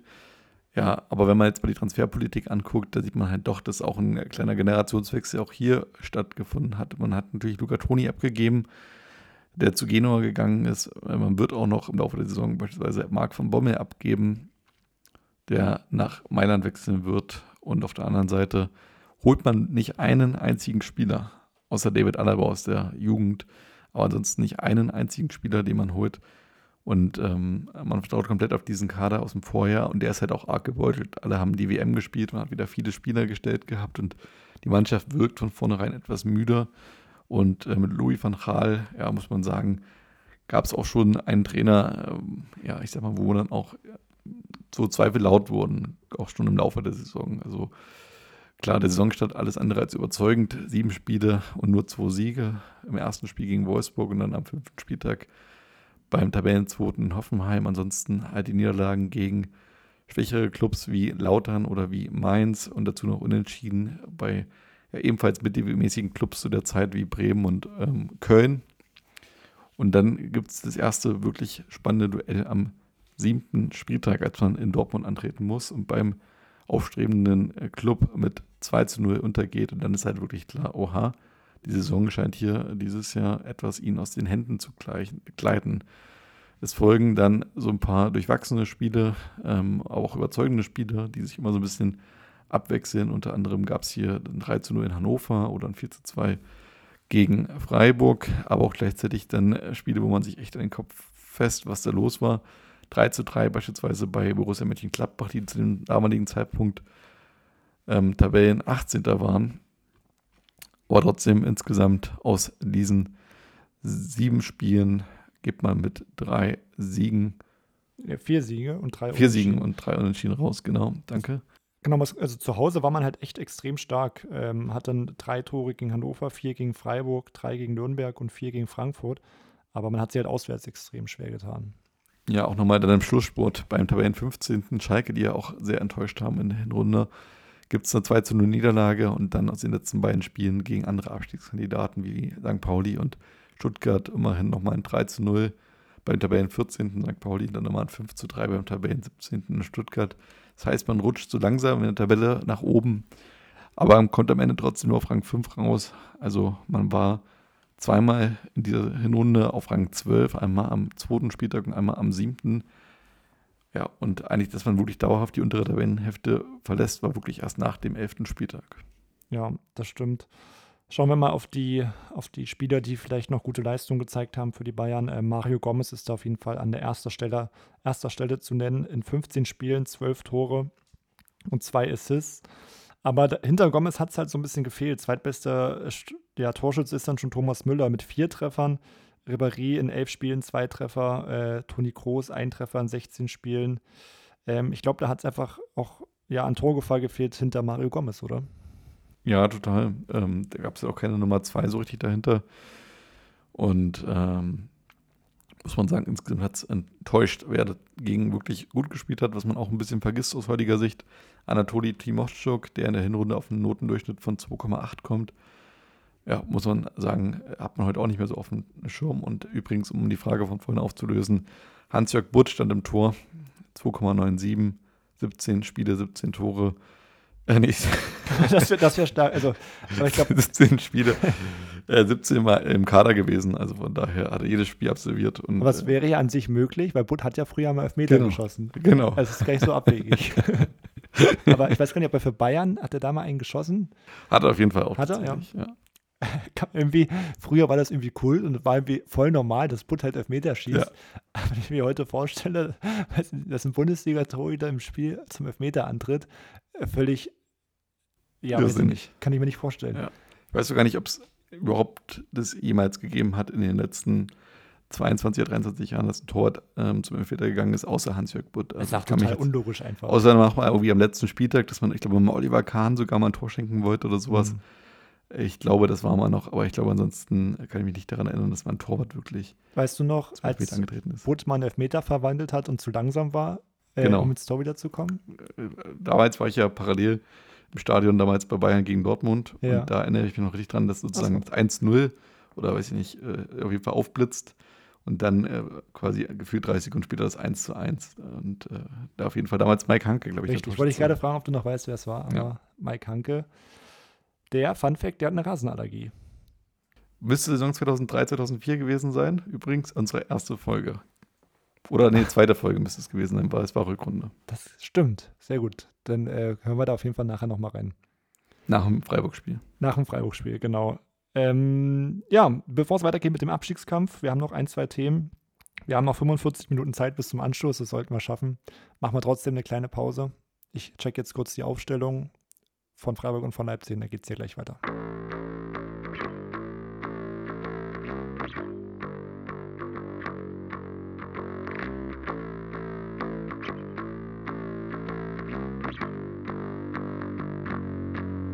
Wunsch vor allem der Zuschauer aus dem Raum Gelsenkirchen soll in dieser Sendung Borussia Dortmund sehr kritisch hinterfragt werden. Das wollen wir machen als einzige Sendung im deutschen Fernsehen. Jürgen Klopp ist bei mir, der Trainer. Ähm, Jürgen, auf Augenhöhe nach elf Spieltagen mit Mainz und Frankfurt kann eigentlich nicht der Anspruch eines Vereins wie Borussia Dortmund sein. Ja, was soll ich sagen? Wir haben Probleme. Probleme, Probleme. Die Mannschaft hält sich einfach nicht an die Vorgaben. Es ist ähm, schwierig, noch da durchzudringen ehrlich gesagt keine Ahnung, ob ich noch der Richtige bin. Müssen wir die Woche mal ähm, wirklich kritisch hinterfragen. Aber gut, also muss allerdings auch sagen, dass Mainz und Frankfurt ähm, ja keine Supersaison spielen, aber eine ordentliche. Dementsprechend ist es nicht ungewöhnlich, dass sie uns so auf den Pelz rücken. Das war zwar heute auf dem Papier glatter Sieg mit 4 zu 0, aber der BVB hat zeitweise wie eine Auswärtsmannschaft gespielt. Das kann dem Trainer nicht gefallen haben. Nee, war sehr, war sehr, ist aber noch sehr laut geworden in der Halbzeit, weil das natürlich nicht unser Anspruch ist, so aufzutreten. Und Dementsprechend war einfach ähm, schlecht. Wir können froh sein, von Glück sagen, dass wir da noch, ähm, dass wir noch gewonnen haben. Aber ja, wir müssen ganz viel ändern, ganz schnell. Und dann ja, muss weitergehen. Wir haben ja nur die Spieler. Ähm, ich kann es nicht ändern. Ähm, können kein Geld, haben kein Geld, um im Transfermarkt nochmal aktiv zu werden. Mhm. Ja, ich weiß auch nicht so genau. Bin im Moment ein bisschen ratlos, aber ich jetzt fahren wir nach Hause, dann wird schon was einfallen. Wenn man sich das Spiel angeguckt hat, ein Torwart, der weit über 29 ist, der Altersschnitt ist sicherlich auch ein Problem. Kann sich das eine Spitzenmannschaft erlauben? Ich fand, heute hat Roman das sogar recht ordentlich gemacht. Also wenn man ihn morgen sieht, beim Aufstehen, ist ein schreckliches Bild, das er abgibt. Aber auch da muss ich sagen, ähm, keine Chance, irgendwas zu ändern. Ähm, wir müssen ihn da durchschleppen. Und ähm, ja, wir, wir gucken, also wie, wie lange das noch geht. Aber im Moment, ich habe auch, auch da keine Alternative. Ich kann keinen Feldspieler reinstellen. Das ist der einzige, den wir haben. Und dementsprechend ähm, müssen wir uns den ab und zu auch schön saufen. Ja. Er hat nach dem 4 zu 0 äh, jubelnd das Tor verlassen, sein Tor alleine gelassen. Auch das kann dem Trainer nicht gefallen. Spielt er möglicherweise auch die Mannschaft ein bisschen schon gegen den Trainer? Möglich, möglich. Wie gesagt, ich muss mir die Bilder nochmal angucken. Ich kann im Moment nicht mehr zu sagen, habe auch jetzt ehrlich gesagt keine Worte mehr. Also das war natürlich wirklich auch ernüchternd heute aber gut. Ja, und dann noch, noch eine kritische Frage vielleicht über Ihre Rolle. Äh, ein verdienter Spieler wie Lothar Sippel, der schon viele wichtige Tore geschossen hat, war heute wieder nicht im Kader. Äh, ist es rein sportlich ja nicht erklärbar? Also zwischenmenschlich? Ja, Lothar und ich, wir kennen uns schon lange. Das heißt, er, wir haben früher zusammen Hessenauswahl gespielt. Er hat gespielt zusammen mit Dieter Hecking im Sturm und ich saß draußen. Ich wusste immer, wenn, wir, wenn ich ihn mal als Spieler im Kader habe, werde ich das zurückzahlen. Das ich jetzt, mache ich jetzt im Wochenrhythmus. Okay, schönen Dank, trotz allem gute Rückfahrt. Alles klar, ciao. Ja, und damit willkommen zurück hier nach der Pause. Florian hat die Aufstellung gecheckt, ist nicht so zufrieden. Freiburg mit Dreierkette und Leipzig mit der vollen Kapelle war der O-Ton. Wir gucken mal, wie es ausgeht. Ihr wisst es, wie gesagt, ja schon, wenn die Folge on air geht.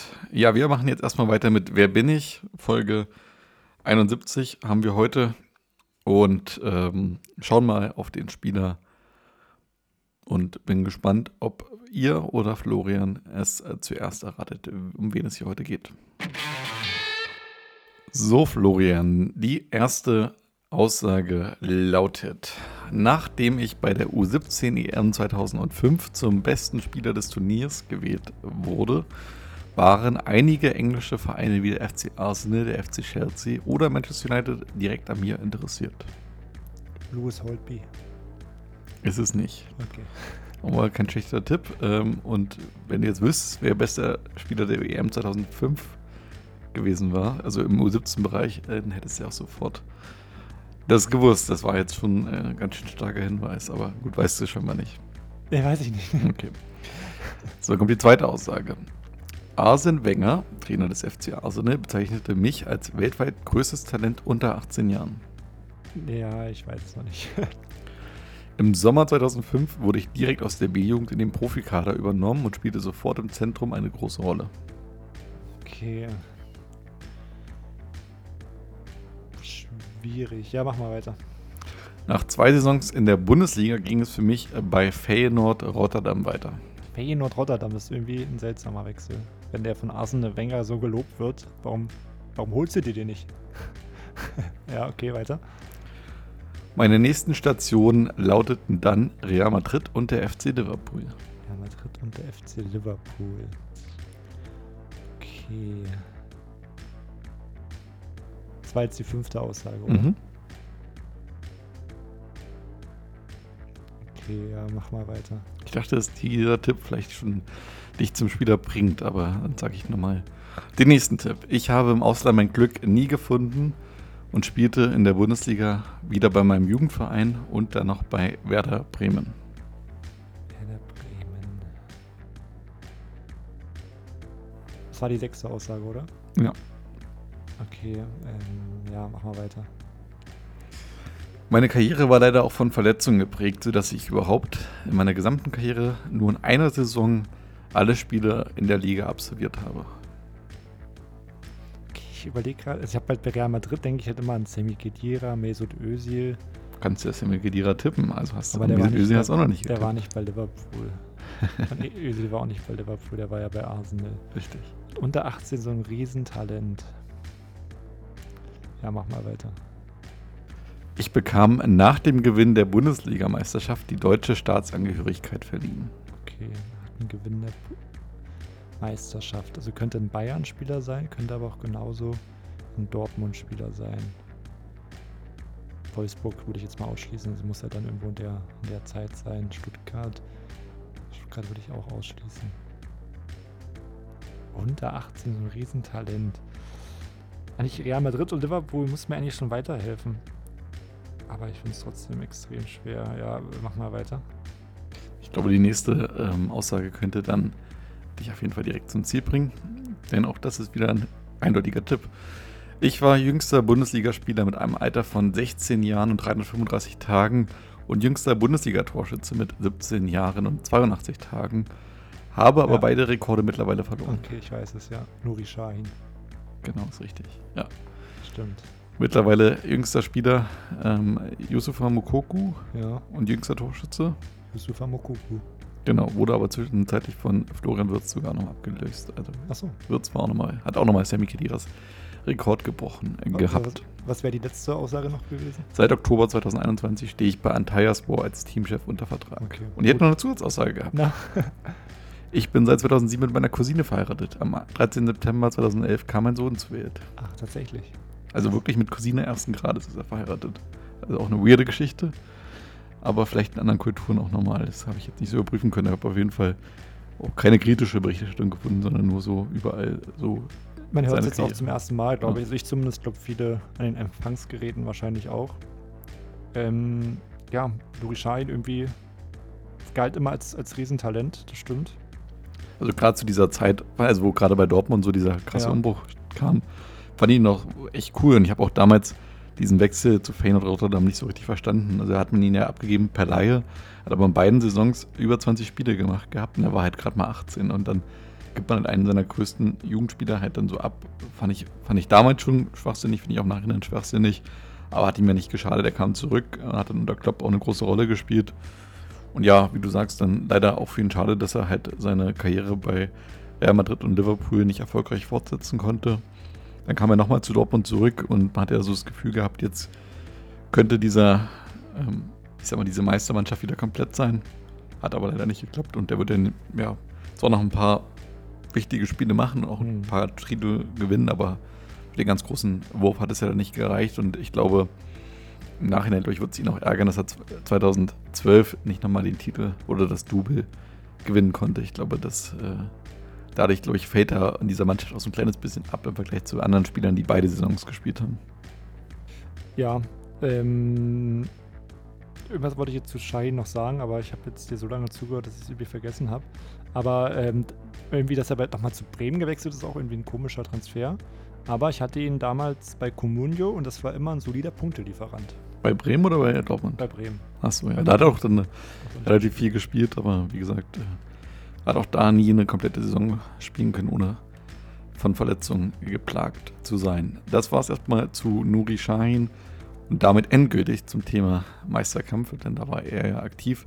Und wir schauen jetzt mal eine äh, Tabellenseite tiefer, auf Seite 2, auf äh, den Abstiegskampf. Und da hat es ja auch einige große Clubs erwischt.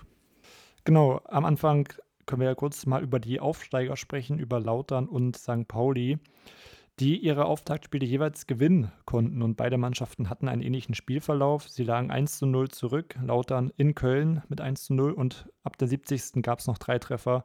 Lakic mit einem Doppelpack und Elis Ilicevic, äh, der kurz vor Schluss das 3 zu 1 macht.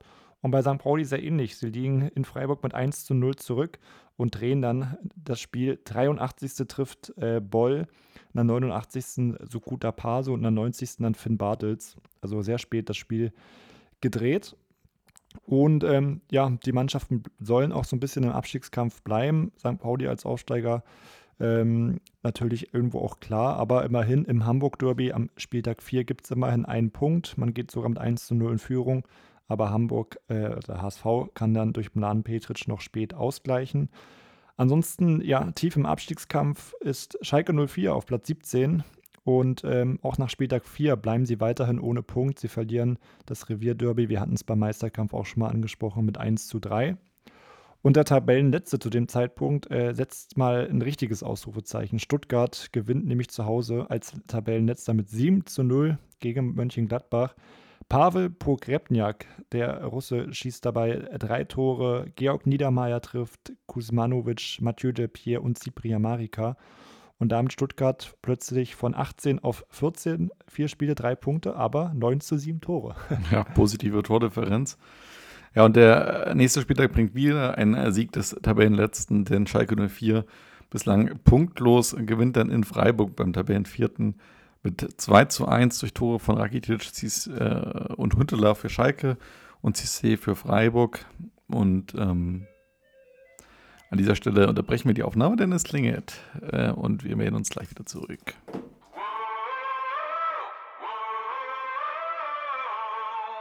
Und weiter geht's. Ja, am siebten Spieltag ist es dann äh, soweit. Der VfB Stuttgart ist wieder auf dem 18. Tabellenrang angekommen und verliert 1 zu 2 zu Hause gegen Eintracht Frankfurt. Äh, nach zwei Toren von Gegas und Chris ist es zwar noch Prokrepniak, der nochmal den Anschlusstreffer erzielt, aber ja, es bleibt dabei, Stuttgart ähm, verliert und somit ist es auch soweit die erste Trainerentlassung in der Bundesliga ist äh, Geschichte. Christian Groß muss gehen und es übernimmt Jens Keller. Und apropos Jens Keller, ein Team, wo er später unter Vertrag stehen wird, ist ja auch Schalke 04. Und wir bleiben im Keller. Und wir bleiben im Keller, genau. Denn die verlieren ebenfalls beim Duell der Fanfreundschaft beim 1. FC Nürnberg beim Tabellen 14. mit 2 zu 1. Ähm, und damit ist auch Schalke ja, sehr tief im Schlamassel, Tabellen 17 vier, vier Punkte. Stuttgart als 18. drei Punkte und Köln als 16. fünf. Also ist noch nichts verloren, aber es ist sehr, sehr eng. Ja, und am neunten Spieltag gewinnt man dann äh, beim VfB das erste Spiel unter dem neuen Trainer mit 2 zu 0 gegen St. Pauli. Damals schon zwischenzeitlich sechster Platz gewesen. Mhm. Also ein ganz wichtiger Sieg hier für den VfB durch Tore von Niedermeyer und Kuzmanovic.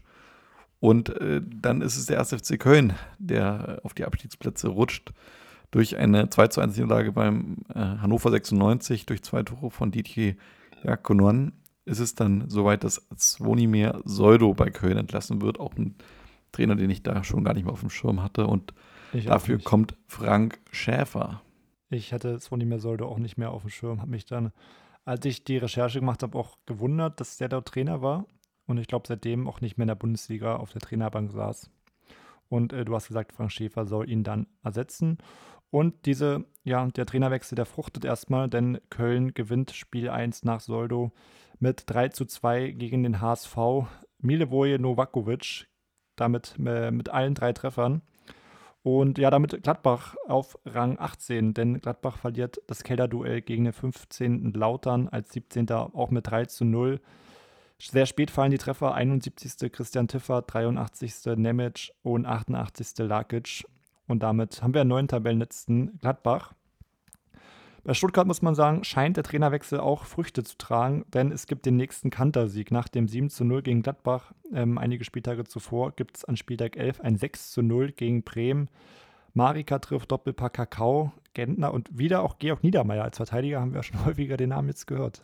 Ja, das stimmt. Ja. Und Arthur Boca macht das 6 zu 0. Also hier der VfB mit einer sehr guten ähm, äh, Ausgangslage jetzt für den Abstiegskampf mit viel Selbstvertrauen geht hoch auf Rang 14 und äh, Schalke 04, die ja dahinter lagen auf Rang 17, gewinnt ebenfalls durch drei Treffer allerdings nur von Raoul, Hünteler und nochmal Raoul gegen den FC St. Pauli und damit ja, verändert sich ein bisschen das Tabellenbild. Also Gladbach mit sieben Punkten auf dem Tabellenplatz 18.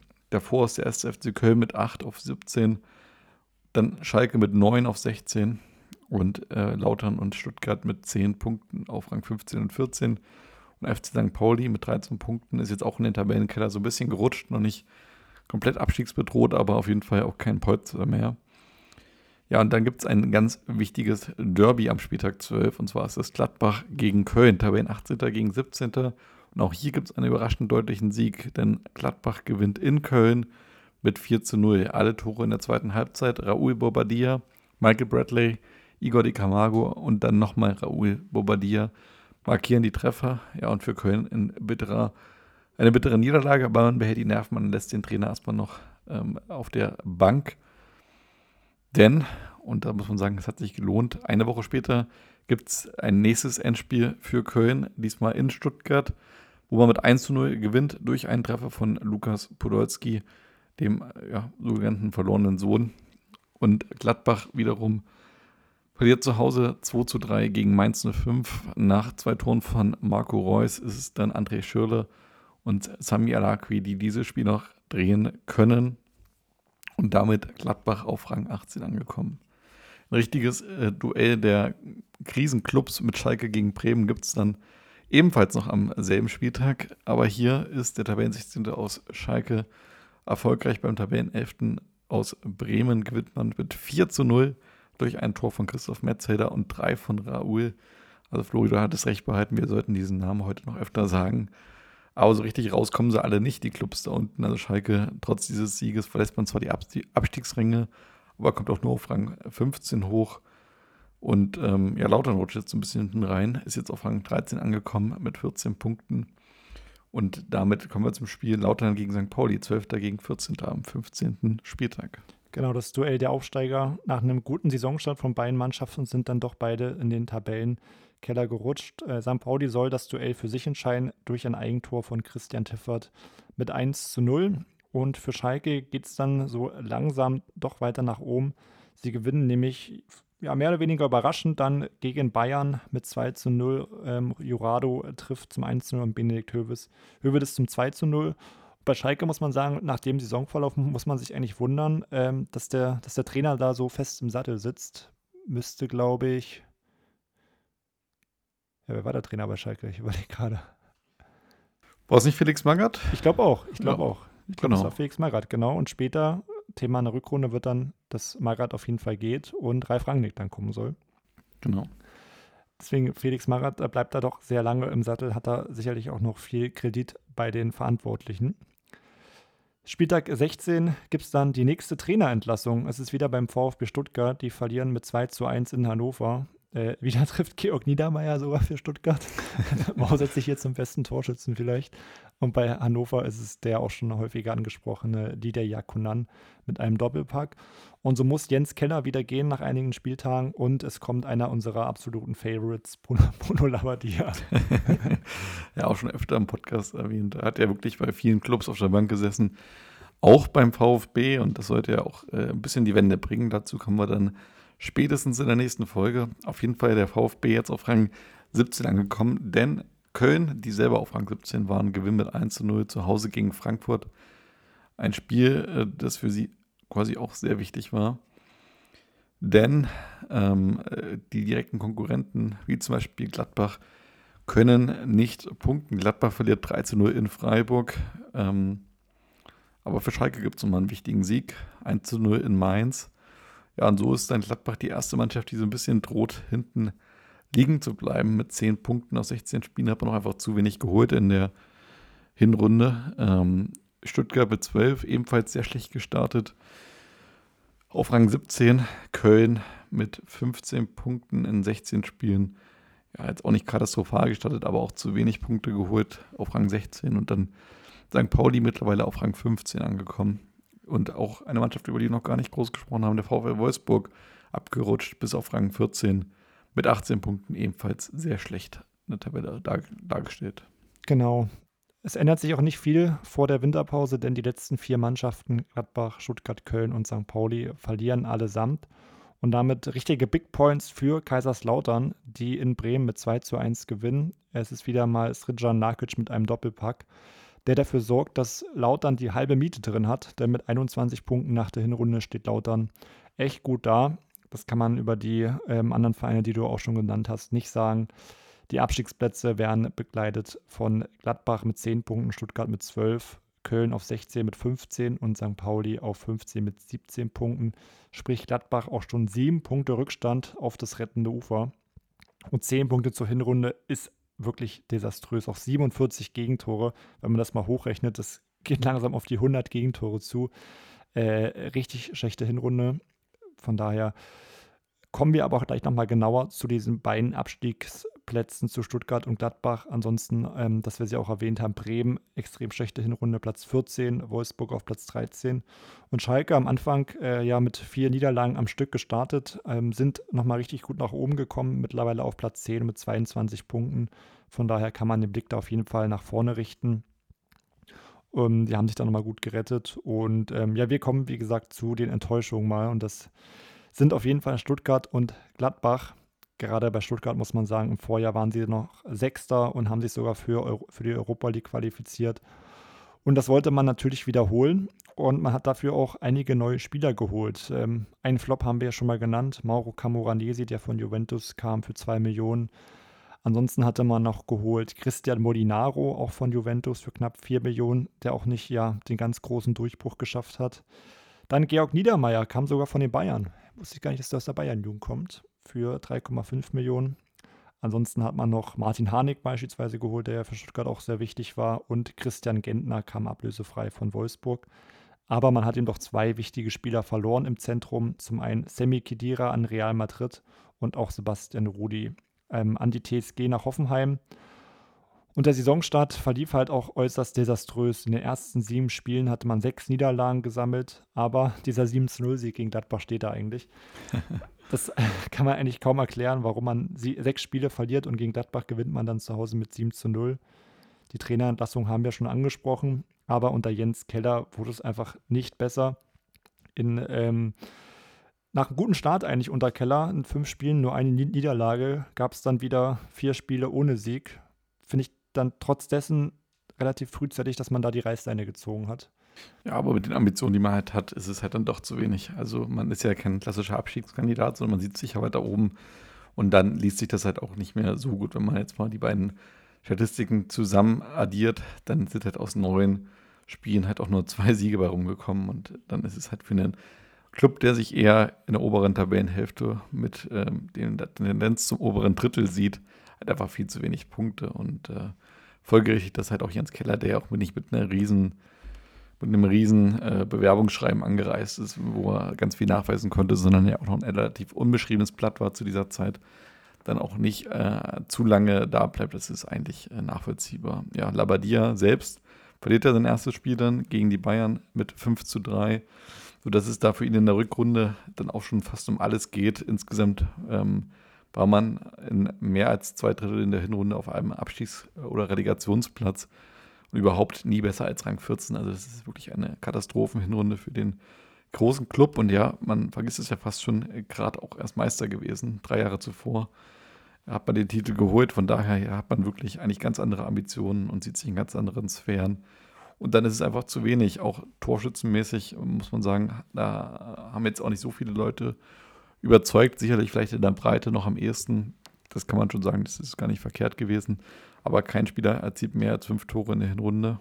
Kakao, Pokrepniak hatten fünf. Ansonsten ja, Christian Gentner, Martin Hanig und eben der Lieblingsspieler Georg Niedermeyer, alle mit vier. Und das ist dann auch nicht so überzeugend gewesen. Von dem Notendurchschnitt überhaupt nur zwei Spieler beim Kicker, die besser waren als 3,5. Also 3,5 ist ja schon. Das ist schon bitter eigentlich. Das ist schon bitter, aber nur zwei Spieler besser als 3,5 ist schon, äh, spricht Bände. Christian Tresch und äh, Sven Ulreich waren das.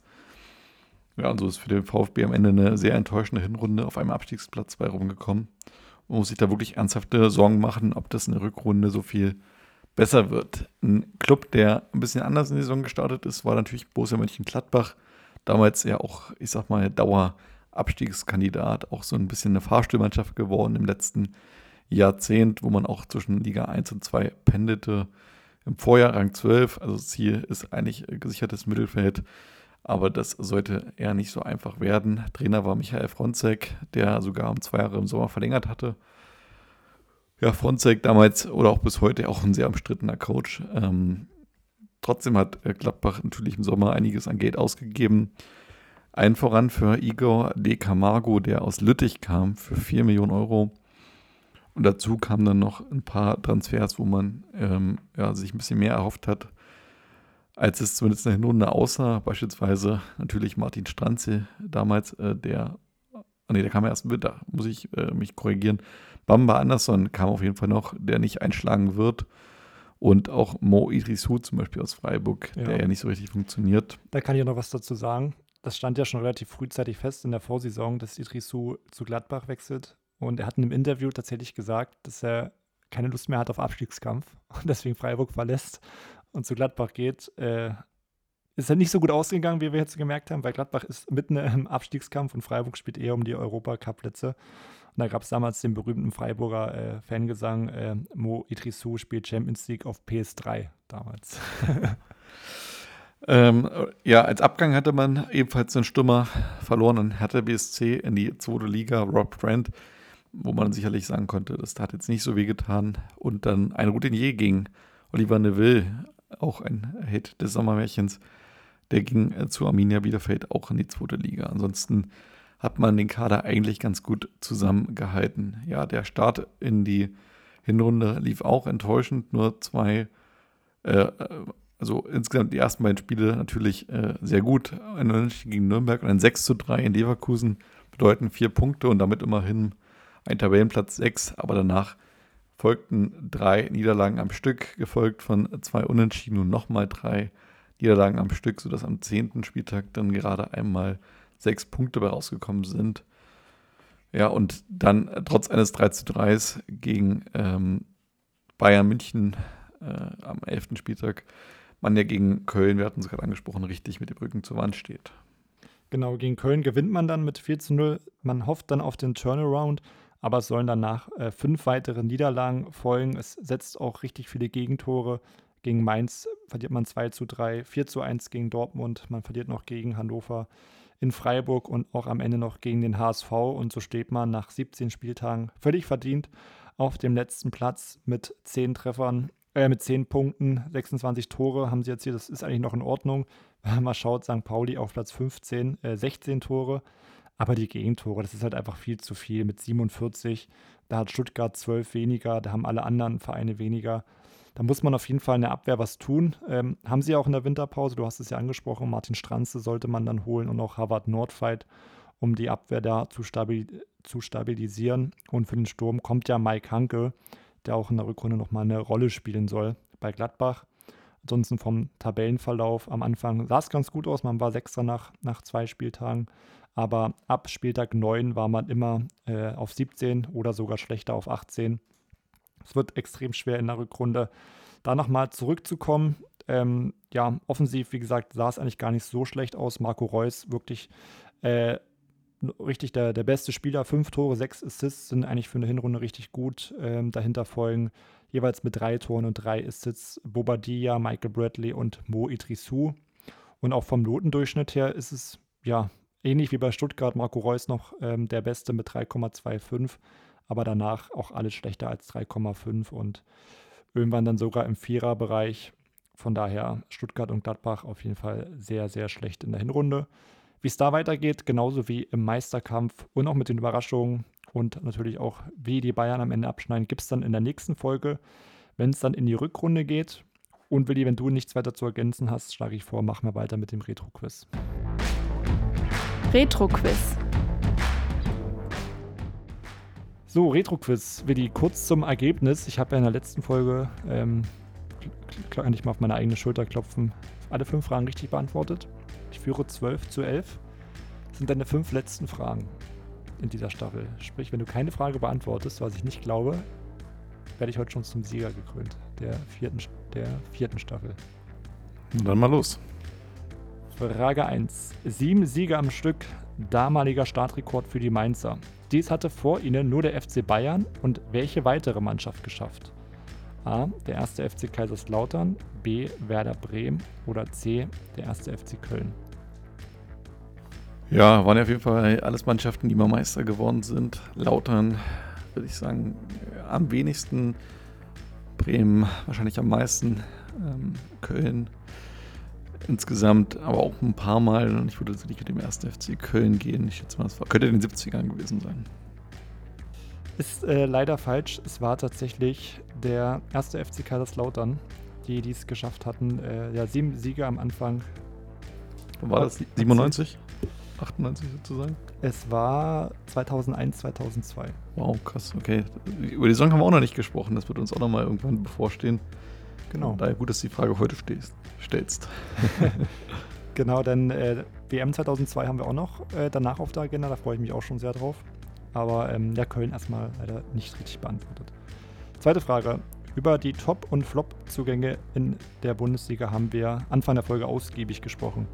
Wie jeden Sommer verlassen aber auch einige Topspieler die Bundesliga und versuchen ihr Glück im Ausland. Welcher der drei folgenden Spieler kostete dabei für den aufnehmenden Verein die höchste Ablösesumme?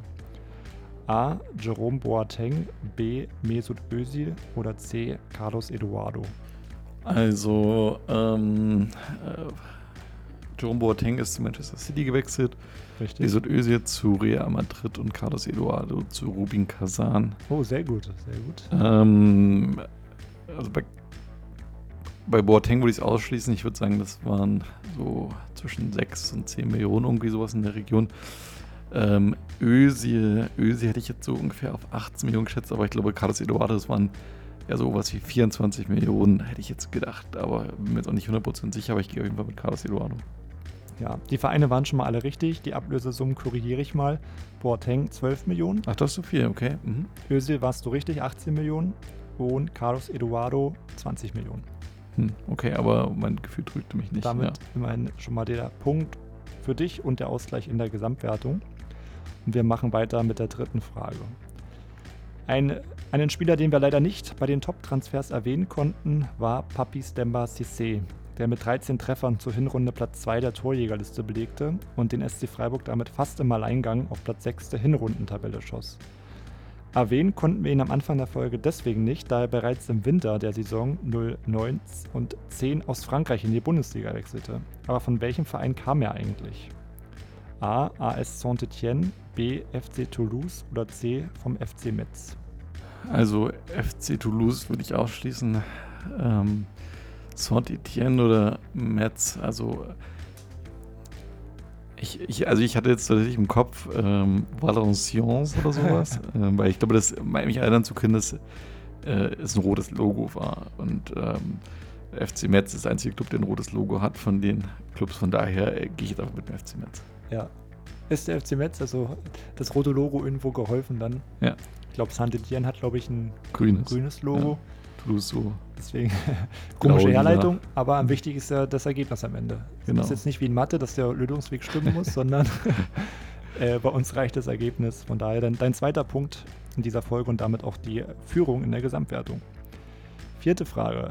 Die Dortmunder spielten eine grandiose Hinrunde. Sie gehen mit 10 Punkten Vorsprung auf Platz 2 in die Winterpause. Shinji Kagawa, Nuri Sahin und Mario Götze. Alle drei haben daran großen Anteil. Wer von diesen dreien hat nach Abschluss der Hinrunde den besten Notendurchschnitt des Kickers? Ist es Shinji Kagawa, Nuri Sahin oder Mario Götze? Also den gesamten, den besten Notendurchschnitt in der gesamten Bundesliga. Ja, es ist äh, schwierig jetzt das zu beurteilen, weil natürlich alle drei eine fantastische Hinrunde gespielt haben. Ja, aber ich möchte mich erinnern, äh, dass einfach Götze wirklich den besten Fußball gespielt hatte. würde einfach sagen, dass es Mario Götze war. Tatsächlich ist Mario Götze von den drei genannten der schlechteste gewesen. Oha, schau an.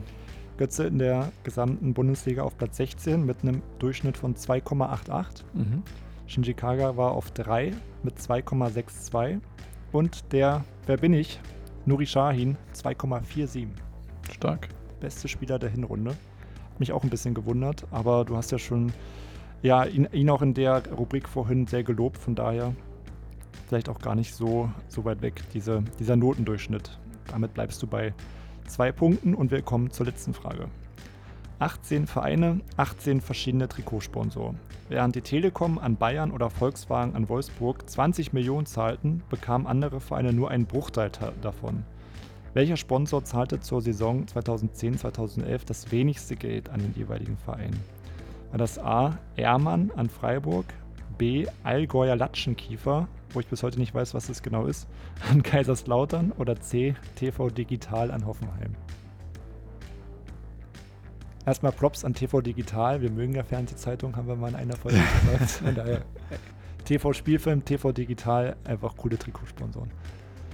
Also ich ähm, überlege jetzt gerade, wie lange die schon drauf sind. Also Allgäuer Latschenkiefer kam relativ frisch damals zu Lautern, möchte ich sagen, wo sie aufgestiegen sind. Das könnte natürlich gegen Lautern sprechen. Ehrmann kann ich mich jetzt aber auch nicht erinnern, dass die jetzt schon damals sonderlich lang bei Freiburg drauf waren. Die werden ja eine Weile bleiben. Ich wüsste es aber auch nicht, wer noch vor Ehrmann war, außer Suzuki. Von daher schwierig danach zu gehen. TV Digital Ich überlege, ob die schon beim Aufstieg da waren. Auf jeden Fall ist der Aufstieg schon etwas länger her. Ich würde einfach sagen, die sind einfach schon am längsten dabei und da war Hoffenheim schon am größten. Von daher sage ich, die sind es nicht. Also TV Digital wird es nicht sein. Also ist die Frage Ermann oder ähm, Allgäuer Latschenkiefer. Ich meine mich erinnern zu können, dass, also vielleicht liege ich ja verkehrt, aber dass Ermann immer und auch Freiburg sehr wenig gezahlt bzw. verdient haben. Von daher gehe ich mit Ermann bei Freiburg.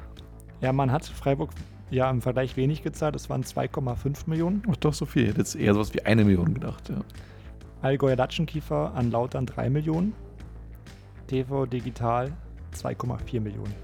Damit wow, krass, echt, ja. Hat Hoffenheim so wenig bekommen. Aber ja gut, TV Digital ist natürlich auch ein sehr kleines Unternehmen. Also in dieser Hinsicht hätte ich, wäre das ein Argument gewesen, aber gut. Äh, damit zwei Punkte, glaube ich, aus äh, fünf Fragen. Heißt, du musst nochmal nächste Folge zwei Punkte für den Sieg holen. Ansonsten gäbe es einen Unentschieden, hat man auch noch nicht. Das haben wir auch noch nicht. Dann ja. äh, brauchen wir eine Bonusfrage aus der Community. Ja, danach einfach mal gucken. Überlegen wir uns genau. was.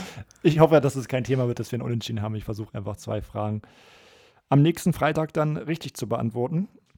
Da hört ihr dann nämlich die Folge zur Rückrunde. Wir haben schon ähm, natürlich den Meisterkampf begonnen, der wird dann vollendet. Abstiegskampf ist sicherlich Thema. Wir haben einige Themen mit dabei. Es gibt zum letzten Mal dann erstmal in dieser Staffel die Rubriken Wer bin ich und eben das Retro-Quiz. Und dann geht es auch so langsam in Richtung Sommerpause, kann man ja schon mal sagen. Genau, also wir haben jetzt noch nach dieser Folge noch drei weitere, die Rückrunde der Wrap-Up und nochmal ein Retro-Stammtisch zum Abschluss. Von daher äh, noch bitte dreimal einschalten, uns dreimal weiterempfehlen und ja, ähm, bleibt einfach uns treu.